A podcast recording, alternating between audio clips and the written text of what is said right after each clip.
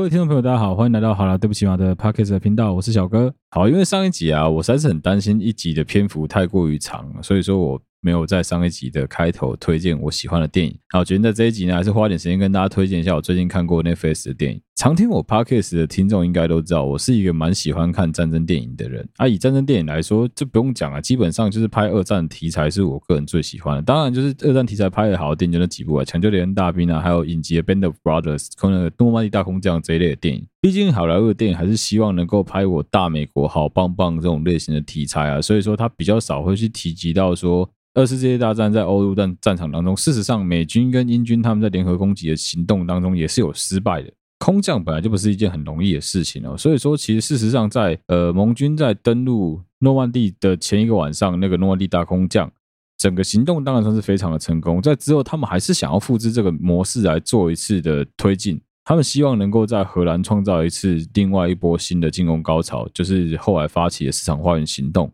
市场花园行动的主要空降单位就已经不是英裔空降师了，主要是以英国为主，以英国、加拿大、澳洲联军为主，美国为辅。而在当次的行动中，使用的也不只是空降单位而已，他们还用了大量的滑翔机，搭配一些吉普车之类的轻载具来作为主要的攻击主力。那该行动呢，市场花园作战事实上是从头失败到尾，整个直接落赛到爆。市场花园作战有拍成一部非常有名的老电影，叫做《夺桥遗恨》。就盟军虽然成功的攻占了某一座非常重要的铁路桥梁，但最后还是被德军反攻的关系，所以直接宣告整个作战失败。大规模的盟军被德军俘虏啊，也因为这样子，整个行动是告吹的。也因此，推进成功能够反击荷兰的时间也被往后延了接将近快一两个月的时间。啊，也因为荷兰当时看着法国很顺利的被盟军成功的解放哦，所以荷兰其实一直会有一个感觉是啊，快了，快了，快轮到我们了，很快就轮到我们要被解放了。那、也没有想到，因为德军的顽强反抗哦，所以导致整个行动又往后拖了，可能将近有快要半年的时间。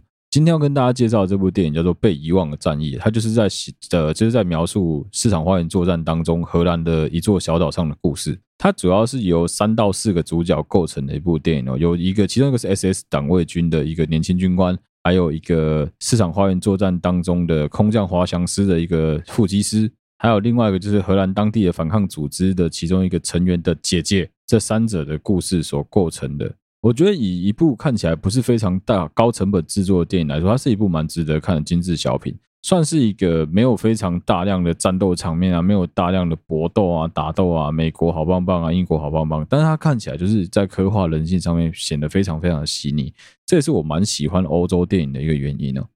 欧剧往往在刻画人性、刻画人心上面，我觉得是比好莱坞来的更细腻，比好莱坞来的更成熟的。的确，成本制作上绝对不可能有像好莱坞一样这么高成本、高制作。但是因为现在 CG 的进步，所以说其实整部电影看起来不会很充满了违和感，不会觉得冲突感很深，也算是一部蛮推荐给无聊喜欢看战争题材电影的听众的一个选择啊。被遗忘的战役，Netflix 就有了。好，接下来又要继续再来聊我们上一集的主题哦。从我们上一集讲到王子跟公主的故事哦，真的，如果要不是说我们知道说王子有花钱去买那条两万多块 Tiffany 的手链的话，谁他妈会知道说干他有有办法打到炮这件事情有多简单？哎，对，如果你是新听众，刚听到我们这一集的话啊，建议你先回头去听一下第七十九集的节目哦。第七十九集的节目跟这一集连在一起，如果你没有去听的话，你听这一集会有点别扭，有些东西你会听不懂。那、也谢谢等了一个礼拜的听众哦，还有这一集来了啦，卖个蛋啊，卖个嗲熊啊，这不就来了吗？卖个不呀，喝啊，来啊啦！这一集我们主要会来探讨一下王子跟公主他们两个人的心态是什么，顺便来批评一下这两个毁我们大家三观的王八蛋。所以开头我还是不免俗的，必须要先道歉一下。好了，对不起大家啊，我真的又不小心讲了一个毁大家三观的故事啊。但这就是一个基本上，我觉得男欢女爱就是这样子啊，没有什么事情是一定的，没有什么事情是对错，没有怎么样就是正确答案。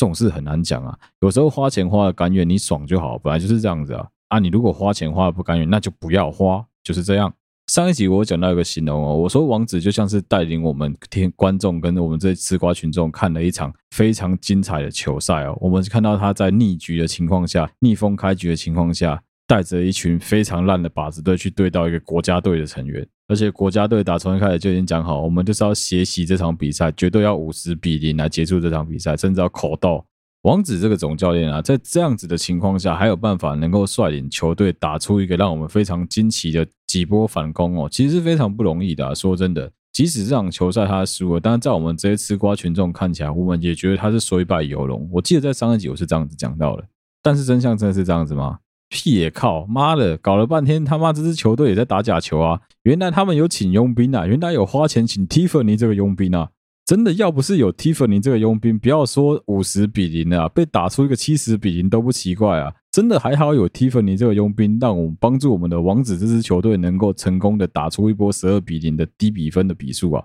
我们一开始真的都以为说王子能够顺利的跟公主发生性行为，是因为说哦他的魅力感动到了公主，或者说他讲了一些话，两个人相处的过程啊，约会之后的感觉啊，让公主觉得啊王子是一个相当不错的对象，那不如我就跟他发生的关系好了，说不定也不会怎么样，试试看嘛。结果搞了半天还是用包包换包包，真是把我活活气死诶、欸而且说真的，公主用用包包换包包这个方式超级拙劣的啊！王子居然就这样子中了。公主就很简单啊，她就是一开始先故意贴那个 Tiffany 手环的那个照片给王子看，她就说：“哎，你觉得这个手环好不好看？我觉得戴在我手上还不错。”啊，接下来王子就想追她嘛，他就开始讲：“哎，对啊，我也觉得蛮好看的啊，怎么样？你喜欢哦？”哎，公主干超不要脸，她就直接讲说：“对啊，我觉得这个还不错啊。”哎，王子这个傻瓜过没多久，看我也不知道到底是公主怂恿他还是怎么样，他就直接就主动买给公主了。靠北哦，他身为公主，干人家都买东西给你，你是不是应该以身相许一下？对，他就以身相许啊，就洗下去了。我本来还很天真的，真的想说，我、哦、干笑感动天诶，居然有本事就这样子感动到这个女孩愿意把衣服脱掉跟你发生性行为，跟你好好打一炮，好小了干。结果他妈根本就靠提粉，你啊，气死我了。我们上一集有说过，公主就是一个。非常知道自己想要什么的人，他自己其实也已经有提过，他也有跟王子表达过他这个立场。这个王子给他个派系，搞不清楚这件事情啊。公主早就清楚的跟王子说过，我就是一个知道自己要什么，我很清楚自己要的是什么的人。如果说没有机会，我不会随便给男生机会跟我出去约会啊。就是他就是有目的的才跟你约会啊。结果干你啊，王子还上当哦，今天是这边给我气死。你说明书打开，看到人家跟你讲这个东西不能吃，你会没事把它拿来吃吃看吗？啊，反正吃吃看又没事。干说明书跟你讲不能吃的，你讲被冲啥？你吃身体健康的，吃万事如意的，吃神农氏的，你是疯了是不是？干他就不管了，人家说明书使用手册摆在前面，告诉你说我有毒，不要碰我。阿姨嘛是叫叫熊个崩雷啊，花有刺金不响啊，叫熊个崩雷阿基玛崩雷啊，擦掉啊，就等下靠背靠步干，我真的是快被他活活气死、欸！我一开始还觉得说，我、哦、干这妈这球球打得超好，后来发现没有，他球也打得超烂的啊！要不是我们这些助教在旁边疯狂的帮他推一把，这个总教练完全不知道怎么好好执行战术诶、欸他打从一开始心态就超级崩的、啊，崩到爆，他完全不知道自己在冲啥小。基本上以他的整个状态啊，不要说把球打好，不要说得分啊，他能够撑完整场球赛，我都觉得很奇迹了。啊，说真的，王子这个人也是超级天的，他就是一个真的活在自己世界的人，他完全活在自己的 fantasy world，活在自己的幻想世界里面啊，他都觉得他的世界就是这么美好啊，反正只要我出手，没有我得不到的啊。那、你这样子跟我们七十八集讨论到香鸡鸡有什么两样？你都以为你自己的鸡鸡香了，最后才发现说是用新新台币把自己的鸡鸡包起来变香的，那不叫香鸡鸡，那叫纸包鸡。你搞错了，OK？那、啊、确实，其实整个事件也因为随着王子的过度自信，害我们这些旁观的这些助教、助理教练，我们这些所谓的吃瓜群众，我们这些正在帮他想办法把整件事情圆起来的他的这些狗头军师们，真的是疲于奔命啊！你知道，一个律师要帮他的辩护对象把官司打好，有个非常非常关键的因素，就是你这个被辩护的对象绝对不能跟律师说谎。你最好是把所有的实话一五一十的告诉律师，因为只有这样子的前提之下，律师才有办法打住他自己的立场，撑住他的站得住脚，来帮你去做任何的辩驳，做任何的辩解。一样的意思，如果你今天是一个餐厅的厨师的话，今天餐厅的厨师煮菜的好坏，当然他食材的好坏是一个很关键的。我今天拿了一盘就是已经馊掉坏掉的食物，要你把它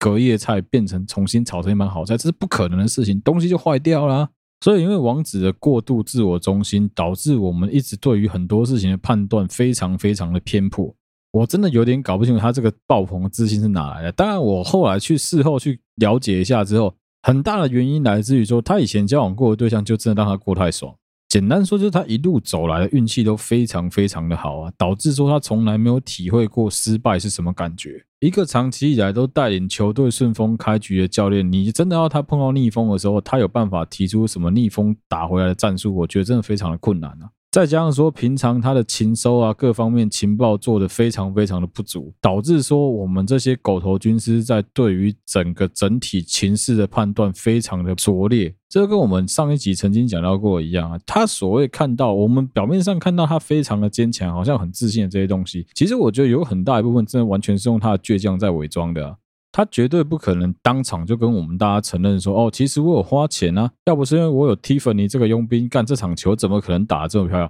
他是绝对不会在第一时间承认这件事情的，因为一旦他承认了这件事情，就会显得他整个人好像，哎，其实你也没有那么行嘛，其实你也是靠佣兵嘛。哦，原来你在那边自信爆棚的告诉我们说，哦，一切都是天意，就是因为这个女生非常的喜欢我，觉得我非常的有魅力，所以她才跟我发生关系，所以她才跟我倒贴，跟我在一起。搞了半天没有啊，她会跟你倒贴，她会跟你在一起，就只是为了那两万块的 t i f 你手环而已啊，不然他妈她干嘛跟你在一起啊？另外一个我觉得很值得检讨王子的部分是，他在开头我们曾经有聊到过，他跟女孩子聊天的方式，但我觉得这个非常非常的值得拿出来给所有男生当做是一个借鉴啊！他真的就是完美的发挥了什么叫做尴尬又没有礼貌的微笑，真的就是尴尬又没礼貌，就是真的是超级的让人家觉得受不了他的这种对话方式。他在那边邀约女孩子出去玩的方法，他就是直接跟女生讲说：“哎，你今天晚上有没有空啊？我们一起出去走一走啊！” 哈哈哈哈哈哈！我跟你讲，你不要加那个哈哈哈哈，你就只是纯粹的很帅的问他说：“哎，今晚上有没有空？要不要一起出去走一走？”这样就好啦。你为什么要这么哈哈哈哈哈哈？你这个哈哈哈会给人家一种非常轻浮的感觉，而且除了轻浮之外，还非常的尴尬。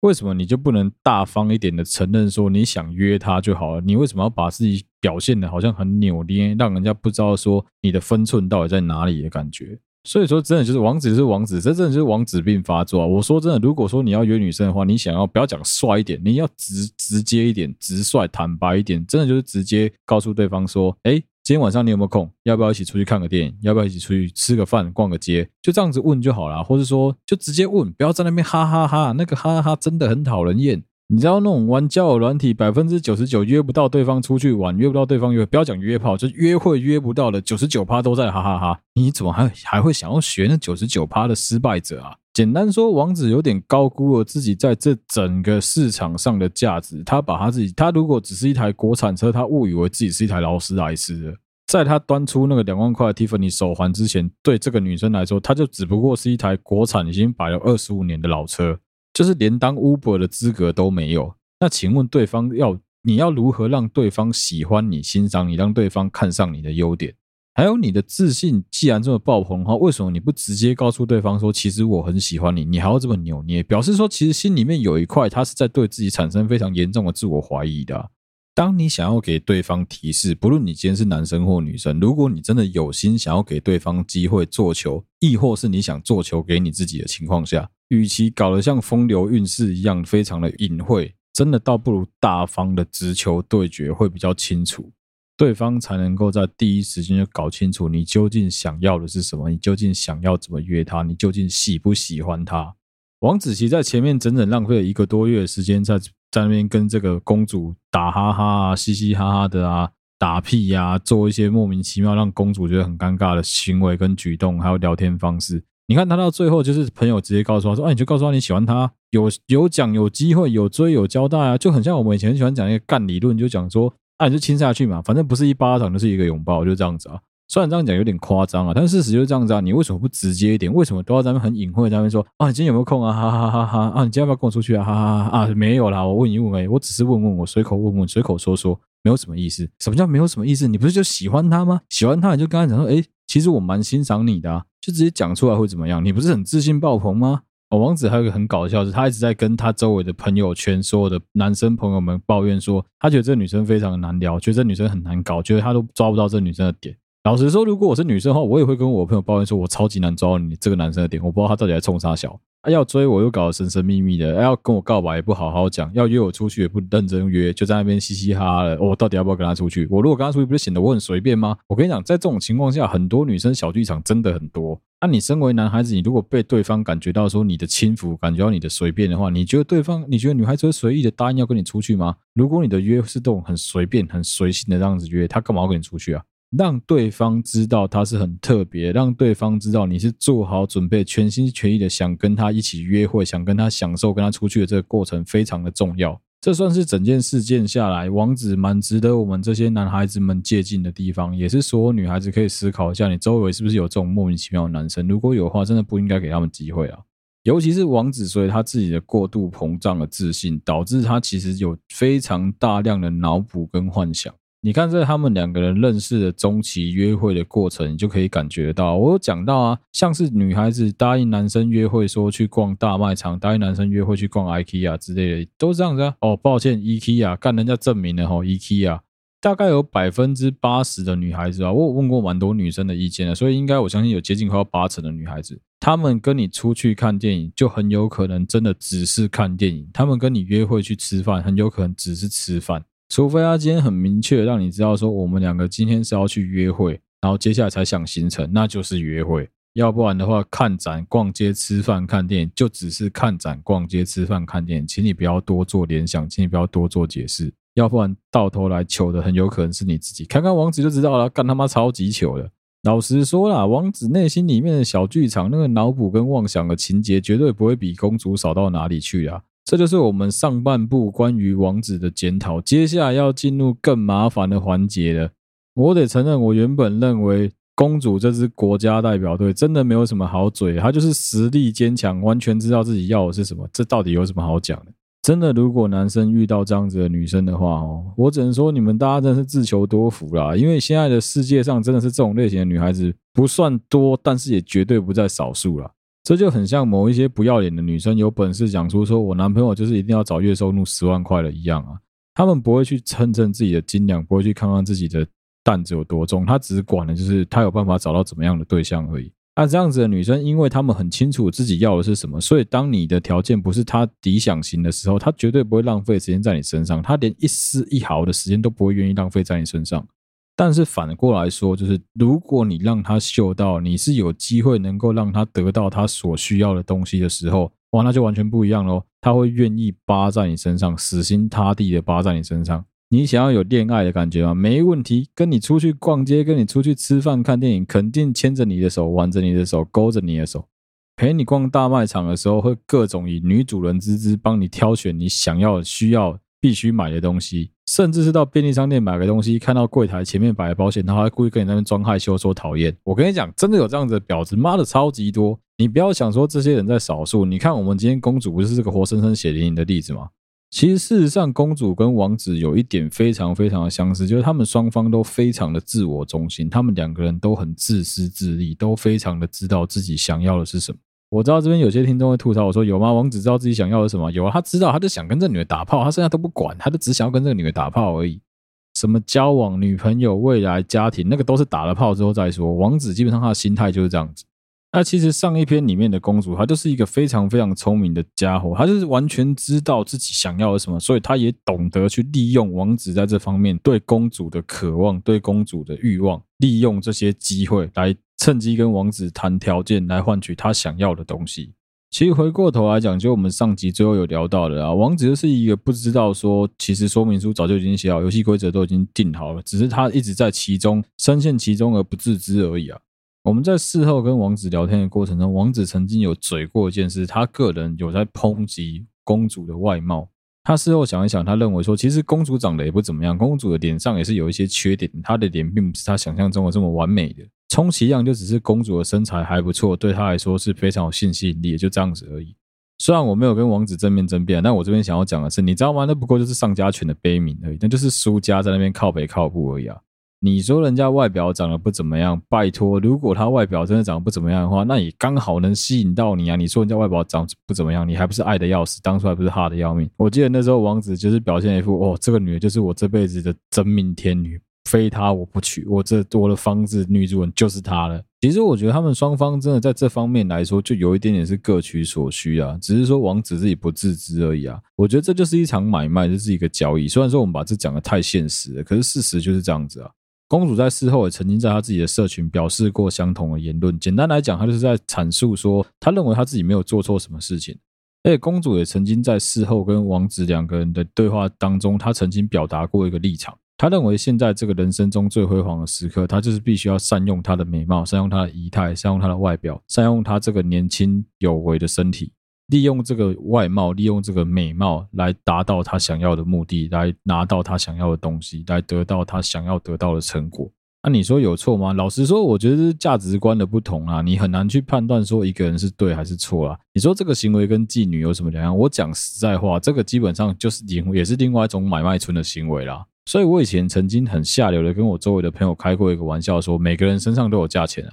我要所有人做所有事情都必须要付出相对应的代价，不然他不会愿意去做啊。那只是说刚好公主在这个案例当中，她的价值观已经扭曲到了一个我们常人比较没办法认同、比较没办法认可的标准而已啊。对啊，没错啊，在我们看来就是很势利、很自私、很自我中心啊。他基本上就是完全在利用王子。对啊，没错啊，他是利用他来得到这些东西啊。但是那又怎样？那又如何？还不是王子自己心甘情愿的？又没有人压着你，用枪压着你，叫你把东西掏出来？没有啊，王子自己甘愿刷这个卡的啊。啊，我是觉得你要自己在那边很阿莎力的把卡刷下去，把东西送给人家，就不要在事后在那边唧唧歪歪的。我觉得看得超级难看的啊。有趣的就是当王子在脑补说：“哦，我送他这个礼物是因为我很喜欢他，我相信他会很珍惜这个礼物的时候，他没有想到的是对公主来说就只是嘿嘿买卖成立了。”对公主来说，就只是说哦，我的干爹终于愿意付定金了。那既然你付了定金呢，身为干女儿的我，身为 Sugar Honey 的我，就应该要付出相对应的代价。我就应该要变成你喜欢的那个样子。我就应该要从原本的都不太擦干你，变成开始跟你很甜蜜的，假装跟你约会啊，开始跟你很亲密啊，开始为了你着想啊，开始为了你好啊，甚至是因为这样子的关系，所以他愿意跟王子上床，他跟愿意跟王子发生性行为。这一切的一切对于公主来说，不过就只是一场买卖而已啊，不过就只是一个交易而已啊。那你说王子会不知道说这一切是交易吗？其实我觉得很诡异的，因为很吊诡的地方是，王子也曾经去过这种八大行业，他也去上过酒店，也去曾经花过钱，他怎么会不知道说啊那些故事都是假的？那些什么阿嬷生重病啊，单亲家庭，猪生狗养猫带大，猴子喂奶，那些故事全部都是假的，他怎么会不知道？啊，为什么在那种男欢女爱的欢场里面，你就懂得知道说欢场是没有真爱的？可是当这个女生把欢场搬到现实的战场上的时候，你就突然间不理解、不明白这个道理。而且，其实这个女生的很多手段，在在我们这些真正的看得清、看得透的人眼里面，其实她用的手段非常的低劣啊！她在那边跟人家要东西的方式，干讲难听也，就三岁小孩要东西的方式啊！真的纯粹就是他碰到王子这一个等得拱，而且拱个博 king 的这个家伙，才有可能会上他的当啊！哦，另外一个可以提一下公主的一点，我觉得蛮酷的一件事情，就是其实我以前也曾经碰过这种女生。哦，不是讲说伸手就跟你要钱、要东西、要礼物，不是，不是，不是。我要讲的是，公主其实有做过一件事情，我们在公故事的大家前半部曾经有提到过，公主是一个会在社群里面去 show off，说自己到处去玩啊，到处去吃美食啊，发照片的人。而且你也很明显可以看得出来，他有一群志同道合的好朋友，所以他不是那种边缘人，他是有一群他自己的朋友圈，他有一群核心朋友圈的。但是在王子跟公主看起来像是交往，已经发生过性行为之后，两个人非常暧昧的那一段时间，两个人很甜蜜的这一段时间，长达大概有两个半月的时间。我不确定王子有没有主动提起，但公主从来没有去提到说要带王子去认识他周围的朋友，甚至是公主从来没有在他自己的社群上面表态过，她有正在追求她的对象，或甚至交往中的对象，从来没有。当你被对方当成是一个隐形起来的情人的时候，相信我，你绝对必须要警报大作，你绝对必须要发现整件事情非常的不对。如果你是一个对他来说非常好，他非常值得跟其他他的朋友炫耀有你的存在的对象的话，他何必这样子做？他为什么要选择不公开有你的存在？我跟你讲，百分之九十是有鬼的啦！不管今天是男生也好，女生也好，这就是渣男渣女的第一步啊！很多人会讲说什么，很多我周围的朋友都在讲说公主是个渣女，没有，我跟你讲，她不是渣女，她是个王八蛋中的高手，她就是蛋糕，她也是蛋糕，只是这是一块母的蛋糕，它是一块完全知道自己要什么的蛋糕，就在就差别就在这里而已。我们那些男的王八蛋、男的蛋糕们，想的就只是想要骗女孩子的包包啊！对他来说，他也是想骗你们的包包，他也只是想要换你们的包包而已啊！所以我才说，其实这一切就只是各取所需啊，就只是刚好说公主是王子当时的菜，王子当时明明就哈公主哈的要死，所以基本上只要公主说什么，王子都是唯命是从的。讲个干的，就是自古英雄难过美人关啊！你看有多少人是栽在女间谍手里的？为什么女间谍都一定要长得很貌美，都一定要长得身材非常的火辣，才能够骗我们这些笨蛋男生呢？一样的道理啊！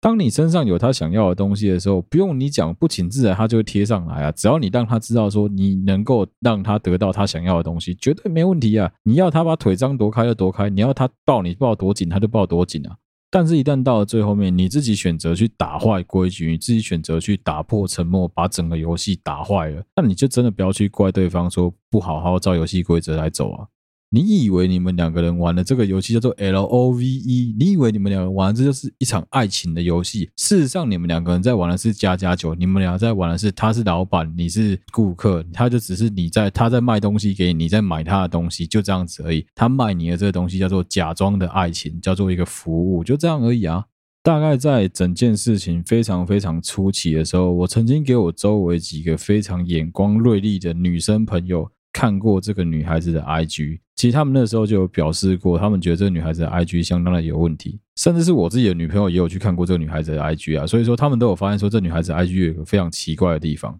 我举个最简单的例子好了，一般女孩子如果说她有在经营社群，有在 show off，希望别人注意到她自己很好的那一面，自己非常好的生活，吃很好的美食，有很好的一群朋友，她会很不吝啬的把这些东西 po 在她的社群去分享给她周围的人，但是。如果说你发现了这个女孩子，你根本搞不清楚她平常的职业究竟是什么，甚至是她的职业基本上一个月月薪就大概三万多块、两万多块而已。可是她三天两头都有办法去相当高级的餐厅吃饭打卡，而且你永远都看不到跟她一起吃饭的对象。他三天两头就能够请假去四处玩，以前可以出国，现在不能出国，很有可能就是跟对象两个人去住非常高级的饭店，去非常好的度假村，非常高级的 villa，而且从来没有曝光过他另外一半。你别感觉就奇怪吗？你要告诉我说没有鬼，老实说，我也不相信的。一般女孩子想要到处跟别人显摆，说男朋友对她很好，干基本上是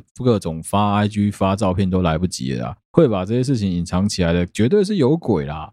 以前曾经有过一个女孩子跟她周围的另外一个女生开玩笑说：“怎么样，你男朋友是长得很奇怪哦，干嘛藏起来怕我们看？”后来才知道说：“哦，原来她男朋友不是长得很奇怪，是因为她男朋友是个秃头大叔啊，是因为那是她的 Sugar Daddy 啊，他当然要藏起来不让你们知道啊。”那个他一直告诉你们说是他家的司机的那个男生，原来搞了半天是他的 Sugar Daddy 啊，真的有发生过这种类似的故事啊啊！所以其实你要去判断说这种女生她到底是不是在做这种事情，很简单的一个判断，就看她的社群啊。这些女生会不甘心，因为她会希望让其他人看到她过得非常的好，可是。他又没有办法直接的修，他就是没办法，他不行，他都没办法告诉其他人他另外一半到底是谁啊，因为讲不出口啊。现在这么世风日下，他是要怎么告诉大家，以世俗的眼光告诉大家说，其实我是被一个男生包养的，其实他送了我一条蒂芙尼两万块的手环，所以我才跟他打炮。他不可能敢这样子跟其他人讲啊。哎，这一类女生在发文的时候有共同点，就是他们老是喜欢加一句话，叫做对自己好一点。事实上，他们都会写说什么？呃，就是应该要吃好一点来对自己好一点，就是应该要住好一点来对对自己好一点。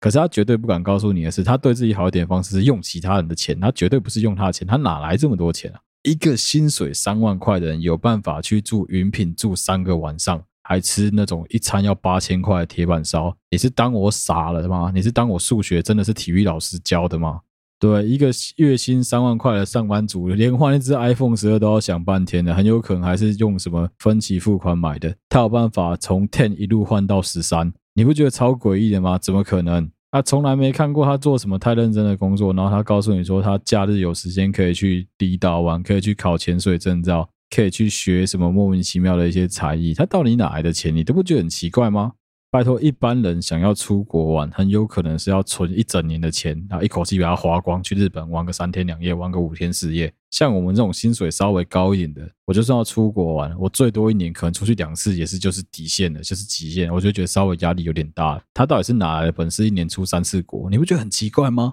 所以其实说穿了，王子也不过是碰到了一个完全懂得自己要什么的 Sugar Honey 而已。所以真的是你各位男生，你各位女生啊，以后如果遇到说你在交往或者在追求你的对象，或你在追的对象啊，连跟你出去约会都不敢公开在他的社群哦，真的是要多多花时间想一下啦。我们都没有那么糟，我们又不是长得像被坦克车碾过去，为什么不敢公布跟你在一起这件事情？所以基本上哈，如果说碰到这样子的对象哈，自己就应该要心里面去想一下，是不是有哪里怪怪的？尤其是当对方直接跟你摊牌说，他就是希望你能够买什么东西给他的时候，你还傻傻的买，干，那真的是你自己的问题，好不好？简单说就是，如果今天我们必须要跟王子讨论说，哎，你曾经发展过几个，你曾经发生有几个女生跟你发生过性行为，花钱的不算，那很抱歉，公主就是算花钱的，那就是不能算。他们的感情是建立在金钱之上，这是什么狗屁感情？拜托，我真的不要再闹了，好不好？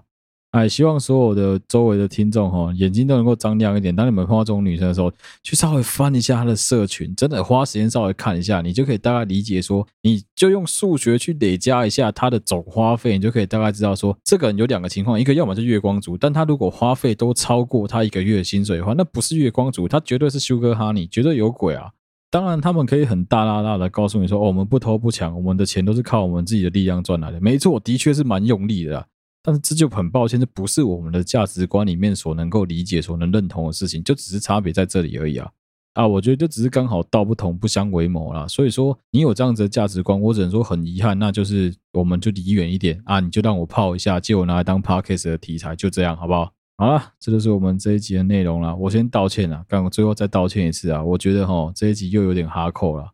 但这也是我们常在聊天的时候讲到的，就是现现实生活往往都比 SOD 更加 SOD，现实生活往往都比电影更加虚构。